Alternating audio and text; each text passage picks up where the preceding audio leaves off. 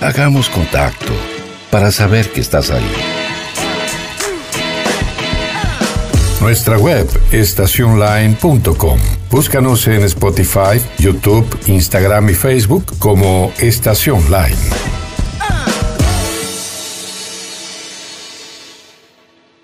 La verdad muy contento de poder entrevistar a una de las científicas, digamos, licenciada en biotecnología, egresada de la Universidad Nacional de Rosario, tiene un doctorado en ciencias químicas, también un posgrado en el área de microbiología y biología molecular. Actualmente es investigadora de la categoría independiente del CONICET y trabaja en el Instituto de Biología Molecular y Celular de Rosario, que depende obviamente también del CONICET y de la UNR. Estamos con Natalia Gotti, ¿Cómo te va Natalia? Buen día, ¿cómo estás? Buen día, ¿qué tal? Buen día para todos. Bueno, muchas gracias por estar por acá en el piso de, Estación Online. Eh, este programa que se llama La Otra Orilla siempre trata de eh, eh, darle un foco a los temas que tienen que ver con la innovación, que tienen que ver con el desarrollo de, tecnologías, que pueden llegar a ser una solución para, para, un montón de, de problemáticas y sobre todo para todos los ciudadanos. Y la verdad, viendo este proyecto, que vos llevabas adelante, que tiene que ver con una solución para la potabilización eh, del agua y eh, que bueno, hace tiempo que vienen trabajando eh, un grupo de investigadores que, que integra también Natalia y descubrieron este método para potabilizar el agua de pozo y bueno, queríamos eh, ponerlo en agenda eh, y que la gente conozca y obviamente eh, los decisores a nivel local también se hagan un poco más de la información de cómo de una manera un poco más económica, más ecológica, se puede potabilizar agua y llevarle este suministro vital a un montón de vecinos. Así que, Nati, la primera pregunta, disculpen que te diga Nati, ¿no? es este, ¿cómo surge este proyecto? ¿De dónde? Contame un poquito. ¿Cómo, cómo, cómo es la idea? ¿De dónde, ¿De dónde viene toda esta investigación? Bueno, este, el proyecto surge como, digamos, una problemática real que existe en nuestra provincia, en las localidades del norte de Santa Fe, eh, que, em, em, digamos, su fuente de agua potable para el suministro de agua no, no, viene de agua de red porque están alejadas de las plantas potabilizadoras, eh, grandes plantas potabilizadoras. Exacto. Entonces, en estas comunas, en estos lugares, lo que se hace es hacer una excavación subterránea de la cual eh, se extrae el agua, ese agua se lleva a un, a un tanque general y de ese tanque general se, se, provee el agua a toda la población. Bien. El tema es que al hacer estas excavaciones, estas excavaciones subterráneas, metales que naturalmente están presentes en las napas de tierra eh, se filtran a, a, estas aguas de pozo y, eh, bueno, a concentraciones que no se encuentran a concentraciones no permitidas para el consumo humano. Para el consumo humano, bien. Principalmente, hablando del norte de la provincia de Santa Fe, se encuentran los metales hierro y manganeso. Muy bien. Entonces, eh, desde el Centro de Ingeniería Sanitaria, de, que también depende de la Universidad Nacional de Rosario, surgió esta buscar una solución a esta problemática ya desde hace muchos años. Eh, actualmente este lugar está dirigido por la ingeniera Virginia Passini Ah, este, eh, la doctora que me comentabas, digamos. Sí, que también es funense y... Bueno, la vamos a invitar, ¿eh? sí, sí, sí. En otra, otra oportunidad. Eh, bueno, y en este, este sistema lo que se hace es el agua que se extrae de la excavación se pasa por dos filtros, un filtro grueso de grava y después por un filtro más fino de arena. En, estos filtros. Que son como piletas? Son como son tanques. Ah, son tanques donde el agua ingresa por la parte, digamos, son filtros ascendentes. El agua ingresa por, por la parte de abajo, sube, y después pasa al siguiente filtro. Bueno, y en estos filtros, en el filtro de arena, que es el filtro más fino, eh, se pegan las bacterias que están naturalmente presentes en el agua. Como el hierro y el manganesio, digamos, para eso. Claro, bacterias, bacterias, microorganismos que están viviendo naturalmente en el agua. Las bacterias se encuentran en todos lados, en el aire, en el agua. Bueno, estas están naturalmente en el agua. Al pegarse en estos filtros, eh, lo que hacen estas bacterias es eh, oxidar el hierro, el manganeso. Ah, ahí está. Este es el proceso. Claro, al oxidarlo, los metales Mm, que estaban solubles en el agua pasan a un estado en el que ya están insolubles y quedan precipitados y retenidos en, esto, en esta matriz de, bacterias más eh, el filtro de arena. Eh, el, el tema es que este proceso se puso a punto y se instaló en distintas localidades y el problema era que el sistema automáticamente empezaba a remover hierro, porque el hierro se oxida fácilmente, Fácilmente, sí. En cambio no manganeso. Ajá. Y ahí fue la conexión con nuestro grupo de investigación, que hace muchos años que venimos trabajando en microbiología y en bacterias, eh, para preguntarnos cuál podría ser la solución de ver de, de que biológicamente se pueda acelerar esta El oxidación de- del manganeso. del manganeso. Bien.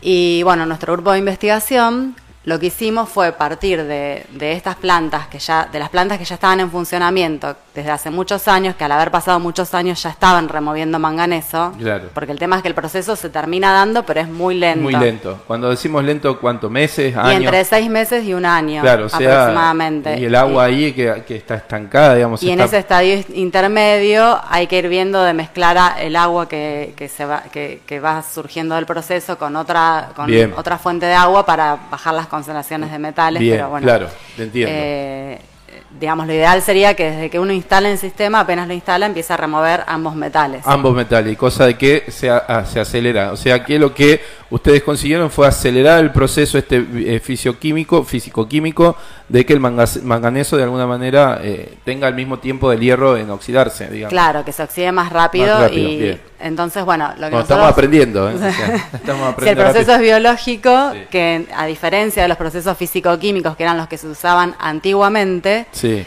oxida los metales de una forma biológica, o sea, las bacterias son los organismos, los microorganismos encargados de oxidarlo, porque a ellas también les sirve oxidarlo para, para crecer, para vivir. Sí, O claro. sea, es una es una cosa que a ella les sirve y, a y nosotros lo utilizamos para, pota- para potabilizar el agua. exacto. Antiguamente los procesos físico-químicos lo que se hacía era para oxidar los metales agregar químicos que tienen la contra de que son menos económicos, digamos, porque Sí. uno tiene que hacer la inversión de comprar reactivos y además no son ecológicos. No, para digamos, nada. eh, y eh, después terminamos eh, consumiendo ese ese producto con una cantidad de químicos muy importante, digamos. O sea, más allá de que puede ser para el consumo, en general no es lo mismo, digamos. claro, y este, este sistema es, digamos, Mucho eh, más ecológico y natural, digamos. es natural y al no tener que, mm, digamos, al no tener que, que agregar químicos, tampoco necesita de, un, de una planta, de, de que haya operadores todo el tiempo controlándolo. Ah, mira vos, eso Es- no sabía. O claro, sea, el es- proceso que por ahí requiere poco mantenimiento en términos de personal o, Sí. o, eh, se puede, se, se tiene que hablar de, de que tenés muchas personas dependiendo de- del proceso. ¿Cómo sería? No, no, tiene mucho, se disminuyen también los costos operativos porque mm, el sistema funciona prácticamente solo, digamos, las bacterias se instalan en los filtros, y el agua va pasando, se filtra y lo único que hay que hacer es ir controlando el flujo de ingreso, el flujo de egreso y, mm, y además eh, cada tanto, digamos, hacer lavados de los filtros si es que se llegaran a tapar, digamos, Claro. controlando todos esos Con- parámetros. con- con- solo, con un parámetro ya, parte. con algún pro- procedimiento ya estandarizado, se Claro. puede mantener eh, lo- los filtros para la oxidación rápida del manganeso y del hierro, y de ahí eh, tenemos agua potable, digamos, la salida sería eso, Claro, digamos, el agua que sale filtrada Sí. sale sin los metales. sin los metales. Y después tiene un paso posterior que es Yes. eh, ingresar en una cámara de que se conoce como cámara de cloración, que es donde se hace el proceso de desinfección final. Bien. Porque digamos, las bacterias que, que funcionan en este proceso quedan adheridas a los Bien. filtros. Bien. Eh, no, no hay gran presencia de bacterias, ni mucha más presencia de bacterias que en un agua normal, pero como cualquier otra agua, digamos, hay que terminar de potabilizarla Sí, haciendo el proceso de cloración, de lo mismo que el agua, el agua de normal, red. el claro, agua de red, que es el último proceso que se hace. Claro, entonces, la- la- digamos, operativamente lo único que hay que hacer es ir controlando todos esos pasos y obviamente tomar muestras y seguir la, la calidad del agua durante cada paso de, de- de filtración y de- después de cloración y, y demás. Bien, Ah. y volúmenes que estamos hablando, digamos, ahí, eh, perdona, me estabas por decirme algo más, después te hago la pregunta. No, hay volúmenes, es como, es el agua, yo ahora no, no, no me acuerdo bien los volúmenes No, no diarios, pero es el agua como para abastecer, por ejemplo, como una población como la de Las Toscas, Florencia, Villa Ocampo, son poblaciones que ya están usando Este tipo, de, este- tipo de este- tecnología. Sí, tal cual. Eh, o sea, Y- estamos hablando de una producción que puede garantizar el consumo de una familia, digamos, en un día, este, más o menos, de, un de una población eh, estándar en la provincia de Santa Fe que no supera, qué sé yo, los 10.000, 15.000 sí, personas. Sí, totalmente. Y, el tiempo de, de, esta oxidación, esta esa aceleración, o sea, ¿cuánto tarda para que el agua sea un proceso continuo que yo puedo... Eh, este no, es un proceso continuo, porque, la, digamos, una vez que ya se... Ese, ese, era, ese es el problema, que que tenían, digamos, el, que, que tenía el proceso, que una vez que se generó la matriz de bacterias y esa matriz de bacterias empezó a oxidar,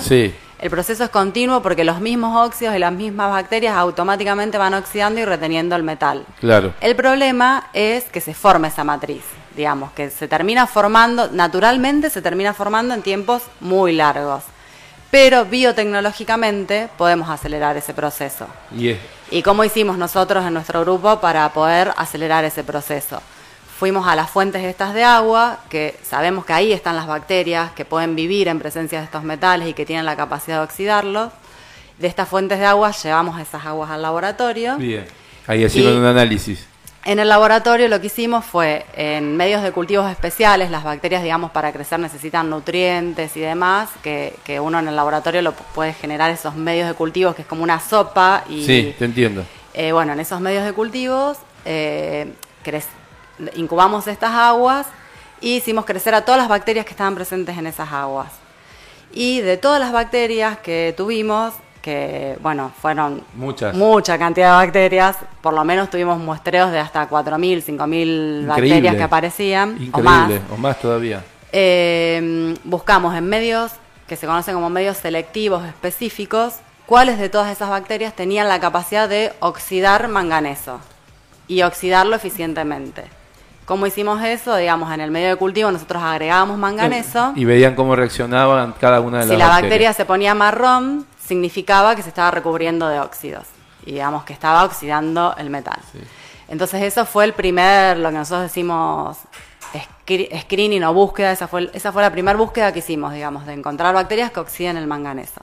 Después de todo ese pool que teníamos, que fueron aproximadamente unas mil bacterias. Que o sea que analizaron la posibilidad de oxidación del manganeso con mil bacterias. ¿Eso cuánto le llevó es Mucho trabajo, sí, sí. Mucho en este proyecto ya hace cinco años que estamos trabajando. Sí, sí. Y, de ese pool que seleccionaron, de esas cuatro mil le quedaron mil. Y ahí ese pool que. Y de esas mil empezamos a buscar cuáles se pegaban mejor a la arena. Porque también es importante que, se, que tengan la capacidad esa de adherirse a la arena. El segundo paso era que cuando pase el agua filtrado con esa bacteria el, eh, oxidada se pegue a la arena, cosa que el agua pase sin eso.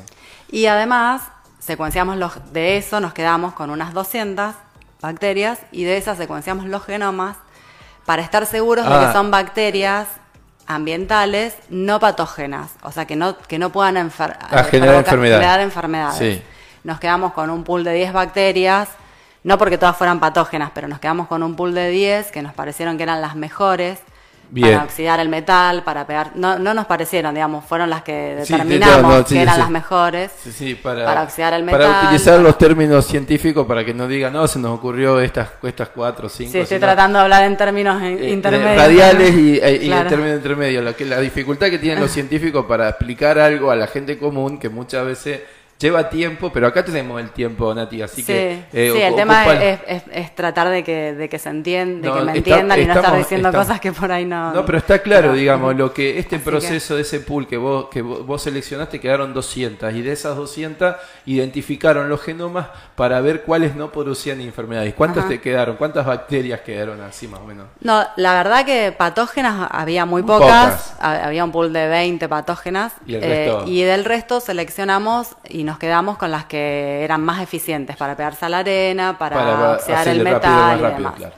Y bueno, de ahí surgieron ya los estudios a nivel de, planta, de la planta banco de laboratorio, que fue armar un sistema de filtrado en el laboratorio. Para ver si el sistema funcionaba. Claro, en el cual pega, teníamos un filtro control al que no le pasábamos, al que no le pegábamos nuestras bacterias. Y después y el otro filtro al que le pegábamos las bacterias, y después hacíamos eh, pasar agua subterránea natural que transportábamos desde... De algunos pozos que ponían por ahí. Sí, particularmente desde, desde la localidad de San Lorenzo, que tienen pozos que... Ahora la localidad tiene agua ya de red, pero antiguamente tenían aguas eh, de pozos, que digamos el agua, la, el agua venía de pozos y esos pozos que quedaron tienen manganeso. Entonces traíamos el agua de San Lorenzo y esa agua la hacíamos pasar por los dos filtros y lo que veíamos es que la columna en la que habíamos inoculado nuestras bacterias, ya desde, desde, que uno empezaba a pasar el agua, el metal, el... manganeso se empezaba a oxidar, la columna ya se ponía marrón de todos los óxidos de manganeso.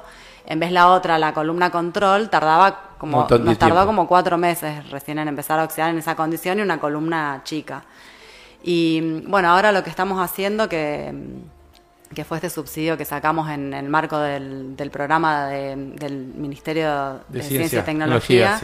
Eh, es, digamos, esto, esto que nosotros, todas estas pruebas que nosotros hicimos a escala de laboratorio, tratar de escalarla. Sí, llevarla a otra escala, sí, me imagino. Que, digamos, la problemática que tenemos es cómo crecer los inóculos bacterianos o de los objetivos que tenemos que, planteados y que resolver, es cómo crecer el, inóculo bacteriano de una forma económica, porque nosotros hasta ahora usábamos medios de cultivo comerciales.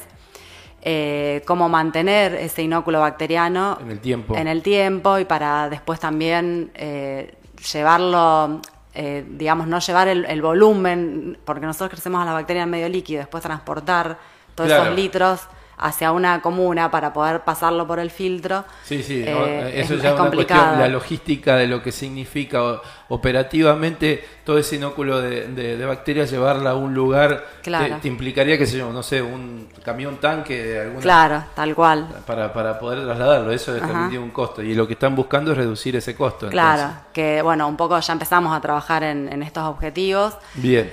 Lo que estamos probando es crecer a las bacterias en residuos eh, ah, en residuos industriales no tóxicos, digamos, en residuos orgánicos, que bueno, estamos trabajando con residuos de la industria del biodiesel. Claro, que tiene, que tiene la posibilidad de... Eso también acelera la producción de bacterias, digamos. Claro, tiene la materia orgánica necesaria, que necesitan las bacterias para crecer y por otro lado estamos contribuyendo a, residuos que por ahí no... No, tienen disposición final. Claro, y no generan nada que dé valor agregado, entonces quedan como... O sea, ya me sumaste una cadena más a toda esta idea, digamos, eh, que todos los, todos los residuos por ahí que de la biotecnología, o mejor dicho, de, la, de, lo, de lo que es eh, el manejo de esto, puede terminar siendo productivo para la bacteria que después termine potabilizando el agua. Claro, claro. Eso es muy interesante. Así que sí, ya, ya encontramos varios residuos que nos sirven para crecer la bacteria y eh, lo que estamos poniendo a punto ahora es disecarla, digamos. Claro, llevarla, llevarla a un nivel que no tenga transporte líquido, bajarle el peso, bajar volumen y qué sé yo, no sé, no digo en una bolsa, pero en algún lugar la puedes trasladar de manera física sí, Sí, estamos probando un proceso que se conoce como liofilización, liofilización. en el cual primero, digamos, el líquido se congela y después cambiando la presión se transforma automáticamente en un, en un, en un, polvo, digamos, que es lo que uno puede después transportar más fácilmente. Entonces eso después lo tirás con las arenas eh, de manera eh, a donde están las en el filtro, claro, en el, y, y, automáticamente cuando se hidrata la bacteria revive y queda pegada al filtro y empezaría el este proceso. Y Esas son las eh, cosas que estamos poniendo a punto. Está, está muy bueno. Esas bacterias, digamos, como para decirlo, eh, eh, hay que ir renovándolas en el tiempo, pierden eficacia. No, porque ellas solas se van, ellas solas, al encontrarse en un lugar en el que, que, tienen los nutrientes que necesitan para crecer, que en este caso ellas usan manganeso para, para, para poder obtener energía digamos, en su fisiología, la oxidación del manganeso les provee energía para crecer. Entonces eh, encuentran un nicho en el cual se sienten cómodas y están ahí pegadas, establecidas y todo el tiempo están proliferando y, creciendo. Y cuando, eh, bueno, las conclusiones de la primera parte del estudio, cuando vieron y tomaron la muestra del agua de de, que había bajado los niveles, la felicidad que debe haber significado ese momento. Yo, porque eh, yo sé que son etapas, eh, son este, obviamente todo esto es incremental, ir avanzando de a poco, pero comparar cuando vos decías cómo se había oxidado en el agua en un lado y el otro tardaba cuatro meses en algún momento, tenés una comparación como para decirle científicamente, miren, esto es lo que nosotros conseguimos, esto es lo que es si no, no, no, aplicamos nuestro proceso. en ese momento debe ser este, de, mucha satisfacción, ¿o no? Sí, esa es la vida del científico. Esa es la vida. Eureka. no, por lo general eh, no es así, son pocos los momentos así de mucha felicidad. No, no, claro, pero, pero, sin duda, digamos, porque eh, aparte, por lo que veía en la foto y todo lo demás, son todas mujeres. ¿O hay algún varón? El grupo es todo de mujeres. El grupo es todo de mujeres. No, es que, no, es que, estemos excluyendo. No, no es que estemos excluyendo. Ahí está, mira, están todas las chicas. Ahí, ah. ahí te podés ver, digamos, ah, con el grupo de todas las chicas. Bueno, no sé si, si siguen siendo todas, pero eh, está claro este, eh, que las mujeres tienen eh, otra otra forma de trabajar. No lo voy a hablar contra los hombres, porque debe haber grandes científicos y muy buenos. pero de, la, de la forma de encarar equipo, de la forma de trabajar, de la forma en en, en, motivarse, de la forma de, de, sensibilidades que tienen son diferentes y por eso este, están. Y bueno, esto cuando ustedes lo lograron, digamos, lo, lo empiezan a, a, tratar de incorporar o que, no sé, comunas, municipios, la gente lo empiece a valorar. Y recibieron alguna respuesta de la gente del norte, o sea, las toscas, me decías, ya tiene algo parecido o funciona con ese sistema. O sea, ahí pudieron hablar con la gente de la comuna, la cooperativa de agua, no sé qué tiene las toscas. Sí, de hecho ellos eh, fueron los que nos, eh, no solo las toscas, también Florencia, Villacampo, eh, están, digamos, están en contacto con el Centro de Ingeniería Sanitaria, que ahí es donde están Virginia y... También estaban... y bueno, Virginia Pacini. Eh, María Engarinera y, y, Graciela Sanguinetti, que son las tres que, digamos, eh, formadoras de, este proyecto. Eh, ellas, ellas están en contacto permanente y, bueno, gracias a que también la, la necesidad de estas comunas y el aval que nos dieron fue que desde el Ministerio vieron que es un proyecto importante y nos, y nos dieron los fondos para seguir con las investigaciones. Sí, el tema es que, digamos, a, nivel de nosotros tenemos una empresa de agua, tenemos una ley provincial que regula esto, que por, perfectamente ellos tienen que invertir también en ciencia y tecnología y podrían, digamos, la, empresa provincial de, energía, de, agua, digo, de ASA, este, mirar un poco también la, la, la, idea investigativa, porque, por ejemplo, la ciudad de Funes tiene todo el oeste sin agua. Digamos, y nosotros tenemos algunos acuíferos como el Puelche, que tenemos a 40, a 45 metros, que perfectamente puede llegar a ser este, una, una salida. Había planteado en Funestown un, un lugar donde, donde funcionar esto, y el problema era la ósmosis, o sea, estamos comparando formas de potabilización del agua, esta que tiene un, un mecanismo biológico, que parece que es mucho más barata, que es más ecológica, que es una solución accesible a una maquinaria este, industrial con este, celdas que le llaman, digamos, de la, de la parte del, que es muy cara y que desperdicia un montón de agua. Entonces, también podría servir para Funes, digamos. Por eso también le invitamos, ¿no? Porque ella hace 14 años que vive acá con su familia en Funes y mirá, digamos, todo el oeste puede encontrar en una solución de una de, una de las investigadoras forenses una salida al problema de agua. No sé si vos vas por ruta 9, a la altura de la garita de este, 12 de San José, vas a ver un montón de gente todos los días llevando un bidón, bajando. No estamos hablando de, una, de un sector este, de grande vulnerabilidad. Estamos hablando de sectores de clase media, media acomodada, que van con su auto, cargan el agua en el último caño de agua que hay hacia el oeste, donde llega la presión, porque el tanque no llega. Pero perfectamente se podría diseñar un sistema para brindar agua en la, zona este sin necesidad de, tantas inversiones como un gran acueducto que quieren hacer un caño que viene del Paraná, que entra por Baigorria, que viene por atrás, que hace del 2007 que estamos con eso. Entonces, en el 2022, después de un montón de años, todavía tenemos el mismo problema. Y acá tenemos una solución a mano, me parece. Sí, sí, el, tema de este sistema es que es, eh, bueno, como vos decías, es una cuestión que se tiene que solucionar desde las comunas, porque por ahí a veces me preguntan, ¿y esto se puede instalar en una casa? Y no, porque es un sistema que necesita... Eh, sí, sí, el respaldo, el respaldo legal y respaldo... Y demás, porque es, digamos, es biológico, pero está es controlado. Como yo te decía, después pasa por una etapa de cloración, donde uno sabe que el agua ya realmente es potable y demás pero si tiene volúmenes este, para poder hacerlo, eh, eh, digamos, si a una, una, localidad como Florencia, como Las Toscas, han podido, eh, perfectamente se puede establecer en, en, otros lados. Claro, una de, las, de nuestras ideas también, que también forma parte de este proyecto que estamos encarando ahora, es, digamos, como para poder hacer una prueba medianamente rápida de si el sistema funcionaría en una localidad o no lo que parte del- de los fondos del proyecto están destinados a construir una planta piloto móvil Bien. que digamos que es un Que les es- permita eh, probar todo el sistema. claro antes de tener que instalar una planta a escala real digamos Bien. Y Esa- planta piloto móvil que es una especie de, de container con toda. Es el mismo sistema que se usa en las plantas a escala real, nada más que en este caso son tres filtros que tienen una altura de un metro setenta y un diámetro de 60 centímetros, eh, que se armaron de una forma compacta a- a- a- arriba de una estructura de hierro, de manera que se pueda levantar, Montar y- montar y transportar. y transportar. El, ahora, digamos, ahora estamos construyéndola. Ah, mirá vos. El paso siguiente es instalarla, que la- nuestra idea es a lo mejor instalarla en la localidad de San Lorenzo, que nos queda cerca, como para poder hacer las pruebas. En principio, en Manganeso, que es, que es por la problemática por la que, que surgió el proyecto. Sí, tal cual. Entonces, eh, las pruebas iniciales que haríamos con esta planta compacta eh, serían con nuestros inóculos, eh, ya crecidos en los medios de cultivo estos económicos, liofilizados, todas cosas que todavía no, no pudimos probar en el laboratorio y ver directamente si funcionan en la, en la planta piloto Móvil. esta móvil.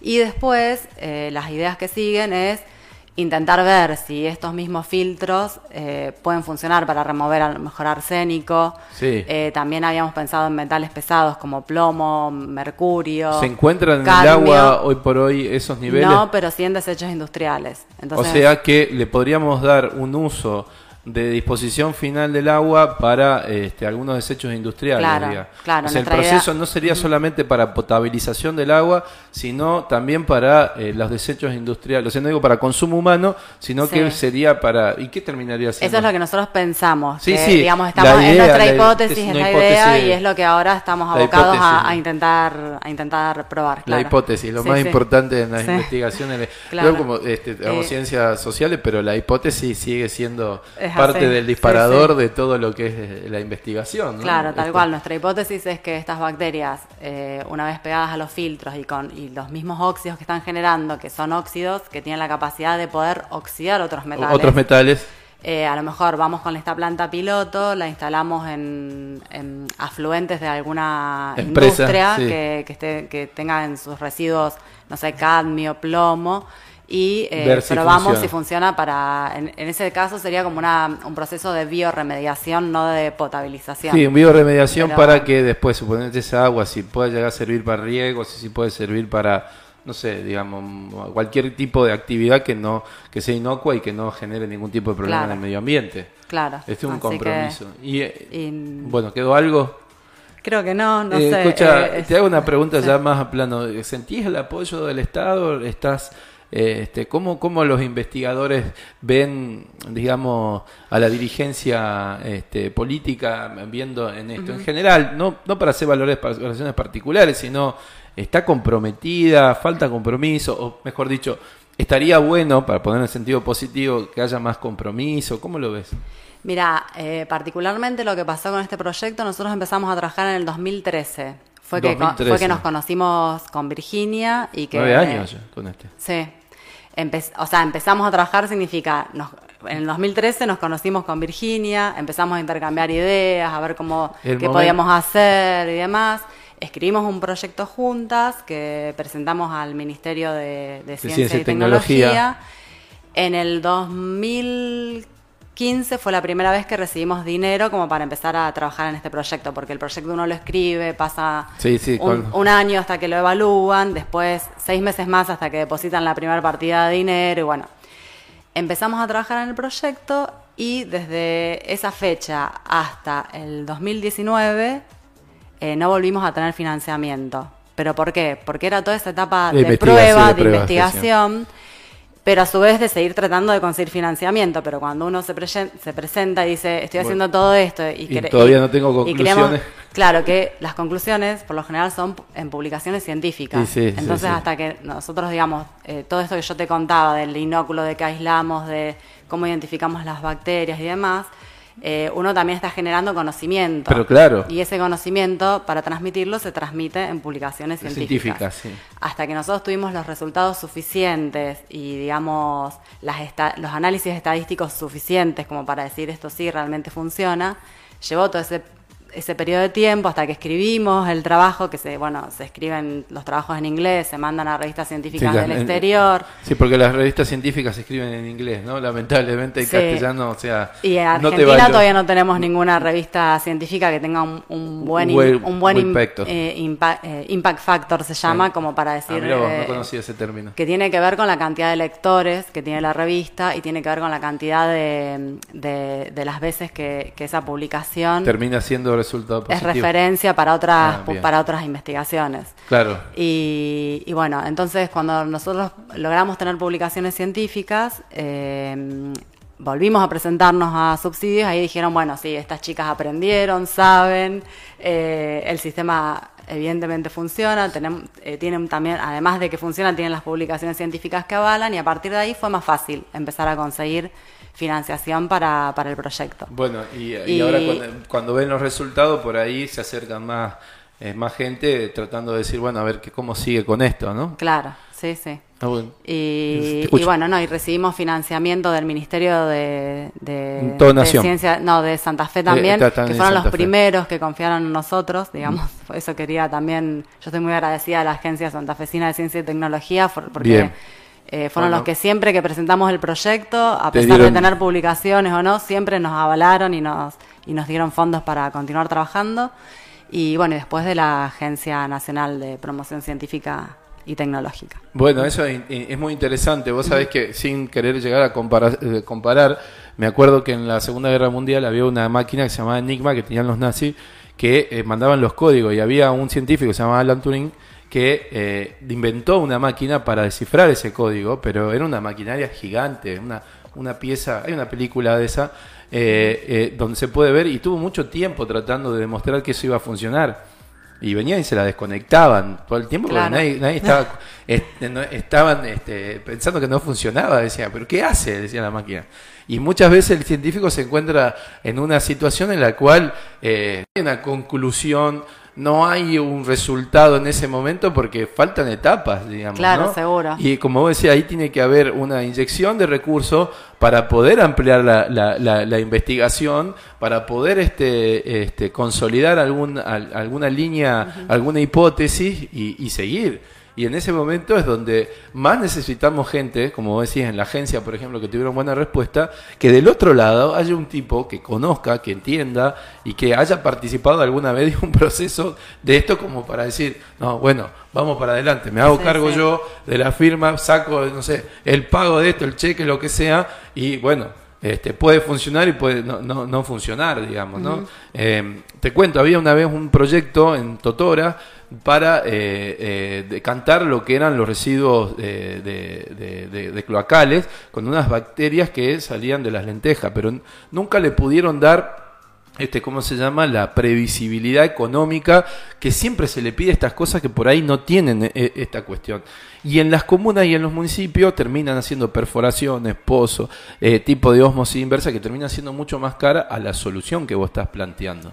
Así que desde acá, desde este lugar, te alentamos, eh, te damos toda la, vibra posible para que eh, esta línea investigativa, esta gente que, que, está contigo, eh, bueno, a, a, Pacini también la, vamos a, convocar para que cuente un poco más, pero creo que tenemos una solución para la potabilización, algo tan esencial como el agua, que todavía, siglo, siglo XXI, año 2022, estamos con muchas localidades y con muchos barrios de esas localidades que no, que no llegan. Así que felicitaciones primero Nati a vos, a tu equipo y bueno, lo que quieras decir como mensaje final para, para, para, para la radio, esto también se transmite por streaming, así que vamos a hacer un corte, después te lo vamos a pasar, ¿no? Bueno. No, gracias a ustedes por, el interés en, estos temas de investigación, por la divulgación de, estos temas que siempre eh, es bueno, como yo digo, siempre eh, lo, lo, principal de nuestra tarea como investigadores es generar conocimiento y si ese conocimiento no se divulga, no llega a la, a la gente, eh, no sirve. Entonces, eh, agradezco mucho esta, esta actividad que hacen ustedes de divulgación, que me hayan invitado. No es el única investigación, porque veía que estabas haciendo otras cosas, ¿no? Ahí estabas convocando a algunos pasantes para algunas líneas investigativas más, ¿puede ser? Sí, sí, en el laboratorio tenemos varias líneas de investigación. Esta, esta es la que, la que actualmente estamos más abocados porque... Sí, sí, claramente. Eh, bueno, por, por estos subsidios que recibimos ahora y, la, aparte la importancia que tienen para la aplicación a, la sociedad. Eh, pero sí, sí, siempre estamos en continuo bueno, eh, así que en cualquier momento vamos a ver el, el, digamos, eh, lo que es el, el, móvil, digamos, cómo, cómo le, tiene un nombre. Le sí, sí, yo también espero verlo ya en cualquier momento. bueno, sí, se llama planta piloto compacta. Planta, a planta piloto compacta, digamos, planta piloto porque PPC. porque costó tanto tratar de compactarla como para que se pueda transportar. y para que, la gente vea, porque vos le tenés que convencer a, no sé, a un presidente comunal, a una, a una presidenta de una cooperativa de agua, este, y charlas con cooperativas de agua tuvieron en algún momento? Sí, más que nada, ella, Virginia, es la que está más involucrada en todo eso. Yo soy la que estoy más en el laboratorio, con las bacterias, eh, pero, pero sí, sí, sí estamos en contacto con, con, las comunas. Con las comunas. Bueno, estuvimos entonces hablando con este método de potabilización del agua, estuvimos con la Funense, porque obviamente ella vino a vivir hace 14 años, pero ya tiene sus hijos funenses acá y toda su familia, como todos sobre este método que eh, mucho más eh, ecológico, creo que más barato, que puede llegar a dar, una solución al, tema de la falta de, agua potable para un montón de, localidades y también eh, mm, en otra línea de investigación del mismo lado para algunos desechos industriales que puedan llegar a servir. La verdad, eh, un placer, eh, un orgullo que eh, una, una, una, vecina de la, de, la, de la ciudad tenga en manos este proyecto y de la ciencia argentina que sigue, digamos, dando pasos importantes y dando muestras de, del valor que tiene en un contexto recontra difícil, como siempre nos toca a los argentinos, porque nunca la dejan barata ni fácil. Así que saludos y felicitaciones y a seguir con este proyecto, Bueno, bueno, muchísimas gracias y saludos a todos que sigan bien. Gracias.